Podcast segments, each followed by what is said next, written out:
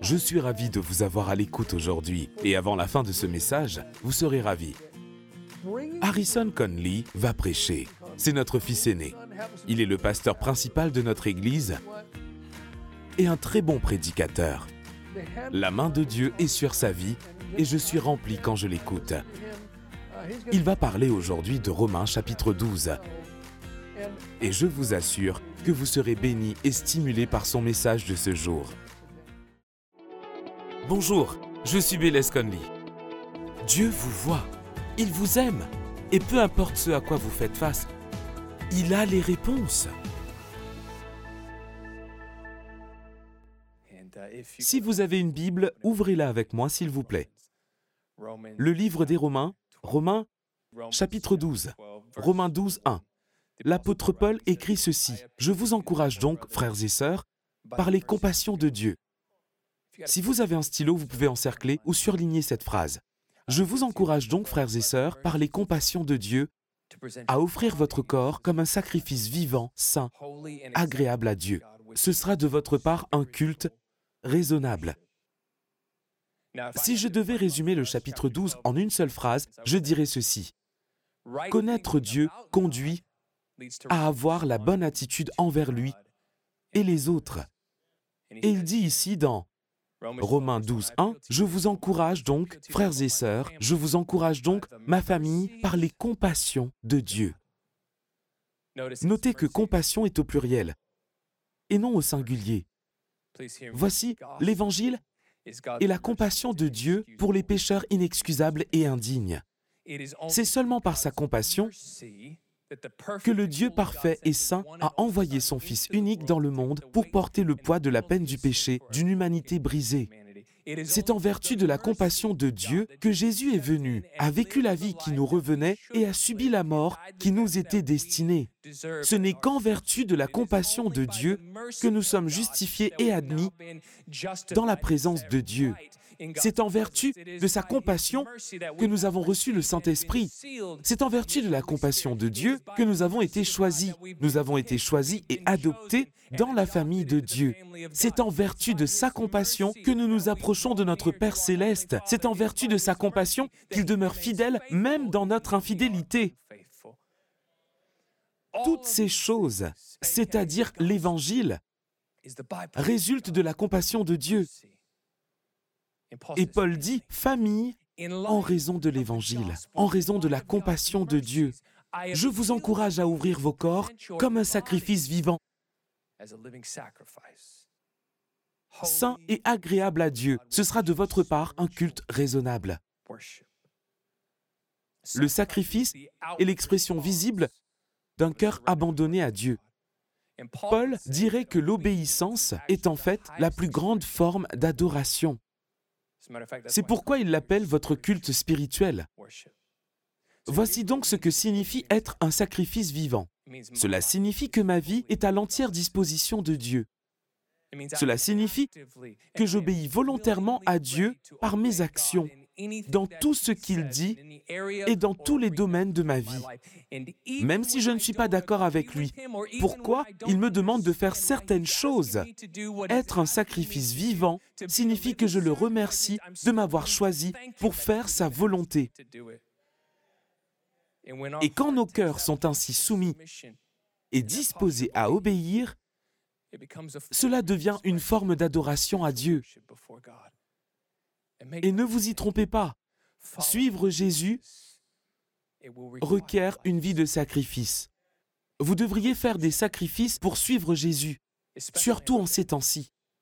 Vous avez sans doute remarqué la direction que prend la société. Le prix à payer pour suivre Jésus est beaucoup plus élevé. Pas seulement le prix du carburant ou les prix des maisons qui sont élevés. Le prix pour suivre Jésus a augmenté. Suivre Jésus à notre époque vous coûtera des relations. Cela vous coûtera certainement votre popularité dans le monde. Cela pourrait vous coûter même une promotion au boulot. Cela vous coûtera sans doute votre réputation. Mais rappelez-vous les mots de Jésus. Heureux serez-vous lorsque les hommes vous détesteront, vous maudiront, vous persécuteront et vous insulteront. Il a dit, Réjouissez-vous, parce que votre récompense sera grande dans le ciel. Tout compte fait, suivre Jésus requiert des sacrifices. Paul dit, en raison de l'évangile et des compassions de Dieu, nous devons offrir nos corps comme un sacrifice vivant. Notez qu'il dit nos corps, pas juste nos cœurs, mais nos corps, nos vies. Écoutez, le christianisme et la soumission à Dieu ne concernent pas que l'attitude du cœur. Ne vous trompez pas, ça commence certes là, mais ce n'est pas censé rester là. J'aime Jésus de tout mon cœur, mais je veux vivre comme bon me semble et je veux faire ce qu'il me plaît. J'aime Jésus dans mon cœur, là, c'est sûr, mais en ce qui concerne mon corps, mes yeux, mes mains, mes pieds, ma bouche, mes oreilles, je ferai ce qui me donne du plaisir. Je vais faire ce que je pense être juste, mais bon, j'aime Jésus dans mon cœur. Le problème est que cette façon de penser est complètement erronée. Elle est de travers.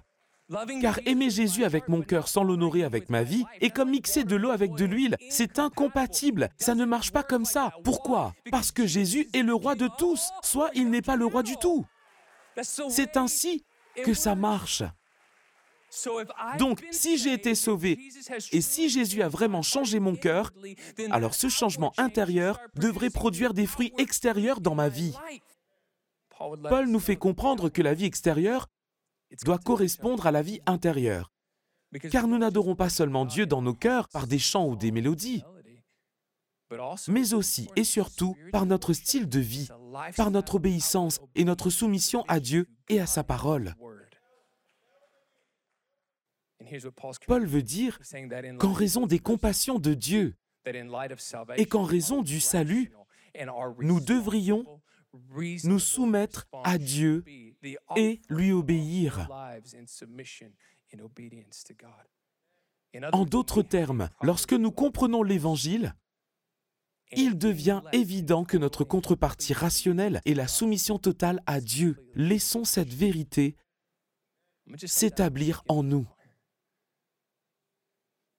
Voici la vérité que tout chrétien doit saisir. L'obéissance à Dieu est en fait un cadeau de Dieu. Ce n'est pas un devoir, mais une chose à obtenir. Paul dit que ce mode de vie est l'attitude convenable à avoir par rapport à la grâce et à la compassion que Dieu nous a accordée. Et je voudrais rajouter ceci. La vie qui est vécue dans l'obéissance à Dieu produit de la joie. Parce que nous avons été créés pour adorer, glorifier et se réjouir en Dieu. Et comment le faisons-nous? Par l'obéissance. C'est une forme de culte d'adoration. Il y a une expression que les théologiens aiment utiliser. La bonne théologie mène à la bonne doxologie, ce qui veut dire que la conception correcte de Dieu ou la bonne théologie conduit à la bonne réponse, la bonne adoration ou la bonne doxologie à Dieu. Pourquoi est-ce important?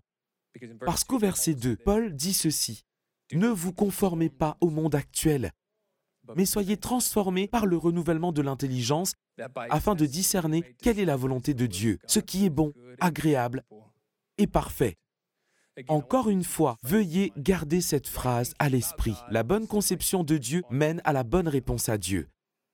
Le verset 2 est la clé qui nous dévoile la suite du chapitre. Encore au verset 2, il dit, Ne vous conformez pas au monde actuel. Traduit littéralement, ça veut dire, ne vous laissez pas conditionner par les moules et les voies de ce monde, mais soyez transformés par le renouvellement de votre intelligence. Paul s'apprête à présenter une manière nouvelle et radicale de vivre. Et ce mode de vie biblique requiert que l'esprit soit transformé. À titre de rappel, il commence par dire Ne vous conformez pas au modèle de ce monde, mais soyez transformés. Qu'est-ce que cela signifie? Eh bien, Paul nous présente deux modèles différents à examiner et à comparer. L'un de ces modèles est le modèle du monde, l'autre est le modèle de la volonté de Dieu ou de la parole de Dieu. Et Paul dit, pour faire ce à quoi vous avez été appelés, pour être un sacrifice vivant, pour vraiment vivre dans cette vie de l'obéissance à Dieu, vous devriez reconnaître et rejeter les modèles, la mentalité, les sentiments et le comportement qui sont propres à ce monde. Vous allez devoir accepter la volonté et la parole de Dieu comme modèle pour votre caractère et votre comportement. Il utilise ces deux mots vraiment importants, conformer et transformer. Et ils sont en contraste l'un avec l'autre. Conformer implique l'apparence et le comportement extérieur. Cela signifie ressembler à ou imiter quelque chose. Ici, cela signifie ressembler au monde, faire comme lui. Ne vous y trompez pas. La société essaie de vous conformer, elle essaie de vous comprimer dans son moule. Mais d'un autre côté, si vous vous conformez au monde, qui aime quand les chrétiens se conforment à ses voies, et si vous vous conformez au monde, pensez, agissez comme lui ou vous inspirez de sa culture, et non la parole de Dieu. Le monde vous applaudira, il vous célébrera, il vous donnera un podium. Et malheureusement, nous commençons à voir les effets de ce type de pression sociale se frayer un chemin jusqu'à l'Église. Écoutez-moi bien, s'il vous plaît. Nous vivons en ces moments un essor du christianisme progressiste qui a commencé à prendre racine surtout chez les jeunes. J'aimerais souligner ici que j'aime les jeunes. Je ne suis pas ici pour les critiquer. J'ai l'impression d'être jeune moi-même. J'ai été pasteur de jeunes pendant une décennie. Et lorsqu'on a été pasteur de jeunes une fois, on ne s'en défait plus. J'aime les jeunes. Mais ce nouveau christianisme progressiste est une remise en question et parfois même le rejet de plus de 2000 ans de théologie, de doctrine, d'orthodoxie et d'interprétation des Écritures. Et à sa place, il y a un évangile édulcoré qui tolère la déviance, qui est contre la repentance et pour la culture, pour un christianisme plus moderne, qui en fait est contraire au canon chrétien. Paul dit en somme qu'en tant que chrétiens, nous devons avoir une mentalité différente de celle du monde. Nous devons penser, agir et réagir différemment. Nous devons adopter des normes différentes. Soyez transformés par le renouvellement de votre pensée. La question est donc comment être renouvelé dans sa pensée? Et pour dire vrai, dans ce passage, Paul n'explique pas exactement comment renouveler sa pensée. Mais il nous donne assez d'indices pour commencer. Voici quelques observations de ma part. L'expression par le renouvellement de la pensée. Une autre version dirait le renouvellement de votre entendement. Il ne s'agit pas d'un fait singulier, le renouvellement n'est pas singulier. Dans la langue originale, c'est au pluriel. Donc, ce n'est pas un fait unique, mais une discipline continuelle à suivre de manière quotidienne. Deuxièmement, ce renouvellement de notre pensée est directement lié à la première déclaration de Paul concernant les compassions de Dieu. Ainsi, Renouveler notre intelligence revient aussi à considérer de manière régulière les compassions de Dieu et ce qu'il a fait pour nous. Car avoir la bonne idée de Dieu conduit à la bonne réponse à Dieu. Saviez-vous que les pensées que vous entretenez régulièrement, les choses que vous méditez régulièrement, affectent et transforment votre cerveau? Permettez-moi de faire l'intello avec vous pour une minute. Dieu a créé notre cerveau de manière si complexe qui nous permet de changer, de nous réorienter et de nous adapter, même en face de circonstances et de traumas les plus sévères. Même les sentiments les plus ancrés en nous, les expériences et les habitudes les plus enracinées peuvent être modifiées. Elles peuvent être reprogrammées dans notre cerveau par notre manière de penser. Le terme scientifique pour cette fonction du cerveau est neuroplasticité. Et dans le jargon biblique, on parle de renouveler sa pensée. Il y a trois voies principales pour remplir votre esprit, vos yeux, vos oreilles et votre bouche par ce que vous voyez, par ce que vous écoutez et par les choses que vous dites. Ces facteurs vont déterminer ce à quoi vous pensez et votre perception du monde et affectera donc votre mode de vie. Dans le cadre de la Bible, Paul dit que notre entendement devrait être consumé et rempli de pensées sur la compassion de Dieu. Nos pensées devraient être embrasées par la vérité sur Jésus. Et il n'y a qu'un seul endroit dans ce monde pour trouver la vérité sur Jésus. C'est la parole de Dieu. C'est pourquoi Paul a écrit aux Colossiens en ces mots, que la parole de Dieu habite en vous dans toute sa richesse. Et comment cela se fait-il? Comment faire pour que la parole de Dieu habite richement en moi? En lisant la parole de Dieu, en écoutant la parole de Dieu, en proclamant la parole de Dieu et en croyant la parole de Dieu. Et quand je plonge dans la parole de Dieu avec mes yeux, avec mes oreilles et avec ma bouche, la vérité de Dieu remplit mes pensées. Et parce que la parole de Dieu est surnaturelle, lorsqu'elle demeure richement en moi, il en résulte bien plus que des pensées vraies de ma part. Elle devient en fait le filtre qui gouverne ma vie. Permettez-moi de simplifier ceci, de le dire en d'autres mots. Quand votre imagination est consumée et capturée par Christ, quand vous méditez passionnément sur la personne de Jésus et sur ce qu'il a fait pour vous, le Saint-Esprit qui vit en vous prend alors ces vérités et les utilise pour transformer vos pensées de telle sorte que votre façon de voir les choses change et s'éloigne de celle du monde. Votre vie et votre comportement changent et s'accordent avec la volonté de Dieu.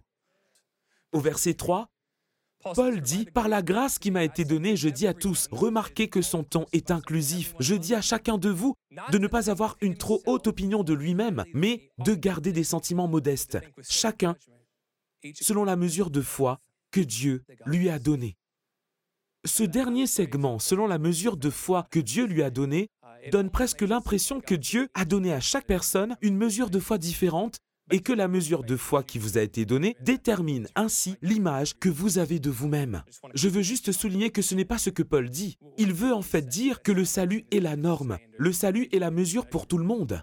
Ainsi, pour avoir une image correcte de soi-même, on doit se voir à la lumière de l'Évangile et se voir à la lumière de la miséricorde de Dieu. C'est la mesure de base pour tout le monde. Et la transformation conduit à avoir une image de soi qui est correcte. Et la première chose que Paul vise, c'est notre orgueil. Il dit, N'ayez pas une trop haute opinion de vous-même. Ce que Paul dit est contraire à la culture contemporaine et va à l'encontre de la conformité selon le monde. Car selon le monde, la racine de la majorité de vos problèmes est la faiblesse de votre amour-propre. Le monde dit qu'il faut avoir une haute opinion de soi-même, qu'il faut être égocentrique. Le monde dit que dès le réveil matinal, l'on devrait être focalisé sur soi-même, regarder dans le miroir et contempler sa beauté. L'on devrait se focaliser sur ses besoins, ses émotions, ses désirs et réfléchir sur comment attirer l'attention sur soi. C'est le message du monde actuel. C'est ainsi qu'il veut que l'on soit. Mais ceci est contraire à ce que Paul recommande. Il le montre sous un autre angle. Et il dit, un jour, vous allez vous réveiller et vous allez rencontrer Jésus. Et tout d'un coup, sa compassion consumera vos pensées. Et quand cela arrivera, tout changera. Les données changent soudainement. Ce n'est plus vous, mais Christ qui devient le centre. Et vous commencez à dire, Jésus, que penses-tu? Jésus, que veux-tu? Jésus, de quoi as-tu besoin? Jésus, que désires-tu? Jésus, comment puis-je mettre ma vie à ton service? Jésus, comment puis-je te glorifier avec ma vie? Jésus, comment puis-je influencer les autres pour qu'ils puissent expérimenter la compassion que j'ai expérimentée en toi?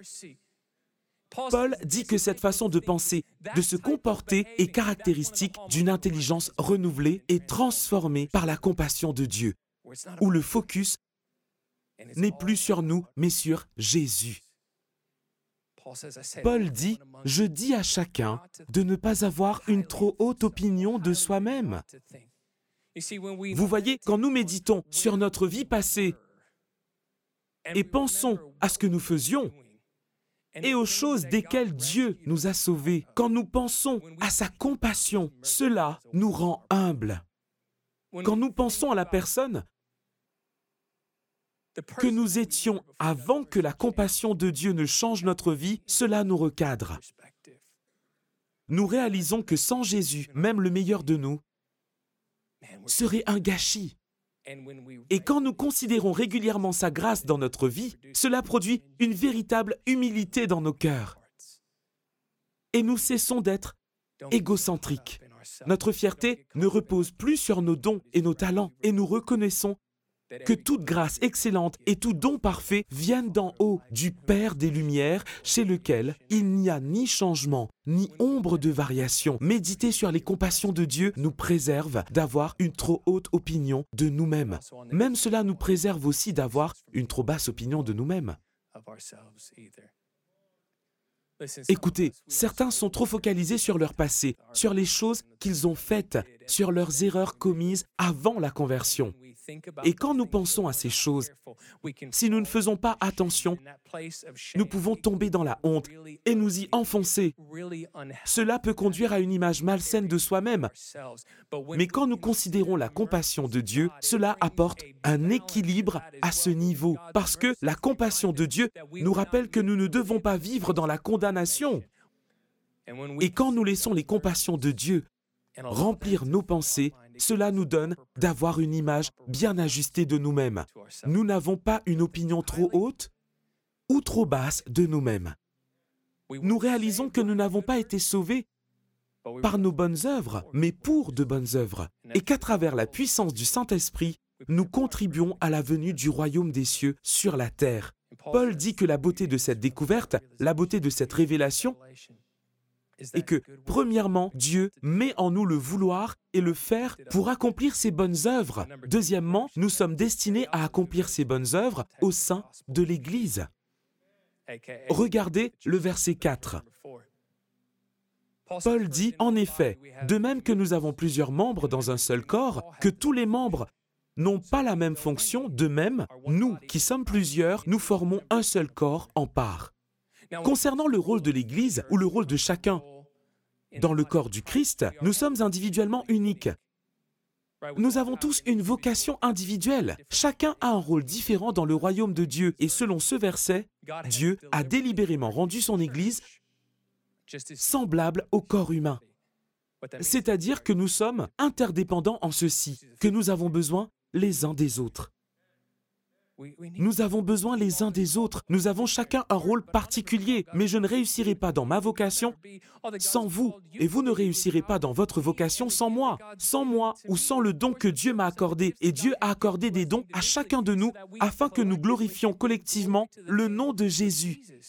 Et si vous avez votre Bible, versets 6 à 7, Paul commence à énumérer certains de ces dons que Dieu nous a accordés. Il ne s'agit pas d'une liste exhaustive, mais cela nous donne un aperçu. Il parle de prophétie, de service, d'enseignement et d'exhortation, de la générosité ou de la libéralité. Il parle de leadership, du don de compassion. Il veut dire que pour avoir des pensées correctes sur nous-mêmes, sur nos dons et sur notre vocation sur Terre, nous devons nous voir comme faisant partie de la communauté évangélique.